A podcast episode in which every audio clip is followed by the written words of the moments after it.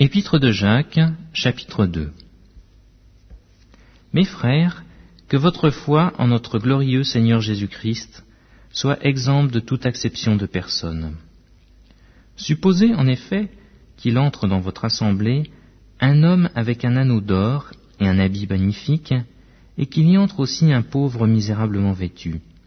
Si tournant vos regards vers celui qui porte l'habit magnifique, vous lui dites, Toi, assieds-toi ici à cette place d'honneur, et si vous dites au pauvre, Toi, tiens-toi là debout, ou bien Assieds-toi au-dessous de mon marchepied, ne faites-vous pas en vous-même une distinction, et ne jugez-vous pas sous l'inspiration de mauvaises pensées? Écoutez, mes frères bien-aimés, Dieu n'a-t-il pas choisi les pauvres aux yeux du monde pour qu'ils soient riches en la foi, et héritier du royaume qu'il a promis à ceux qui l'aiment. Et vous, vous avilissez le pauvre. Ne sont-ce pas les riches qui vous oppriment et qui vous traînent devant les tribunaux? Ne sont-ce pas eux qui vous outragent le bon nom que vous portez? Si vous accomplissez la loi royale, selon l'Écriture, tu aimeras ton prochain comme toi-même, vous faites bien. Mais si vous faites exception de personne, vous commettez un péché, vous êtes condamnés par la loi comme des transgresseurs. Car quiconque observe toute la loi, mais pêche contre un seul commandement, devient coupable de tous. En effet, celui qui a dit Tu ne commettras point d'adultère a dit aussi Tu ne tueras point.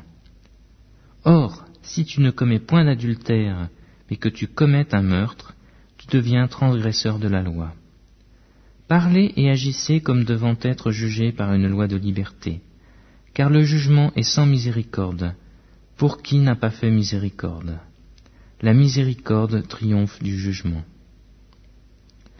Mes frères, que sert-il à quelqu'un de dire qu'il a la foi s'il n'a pas les œuvres? La foi peut-elle sauver?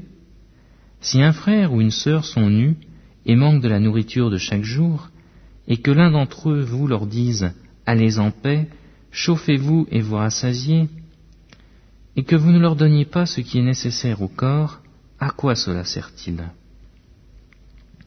Il en est ainsi de la foi. Si elle n'a pas les œuvres, elle est morte en elle-même. Mais quelqu'un dira, Toi tu as la foi, et moi j'ai les œuvres. Montre-moi ta foi sans les œuvres, et moi je te montrerai la foi par mes œuvres.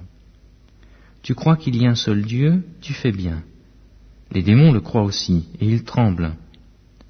Veux-tu savoir, ô homme vain, que la foi sans les œuvres est inutile Abraham, notre Père, ne fut-il pas justifié par les œuvres lorsqu'il offrit son fils Isaac sur l'autel?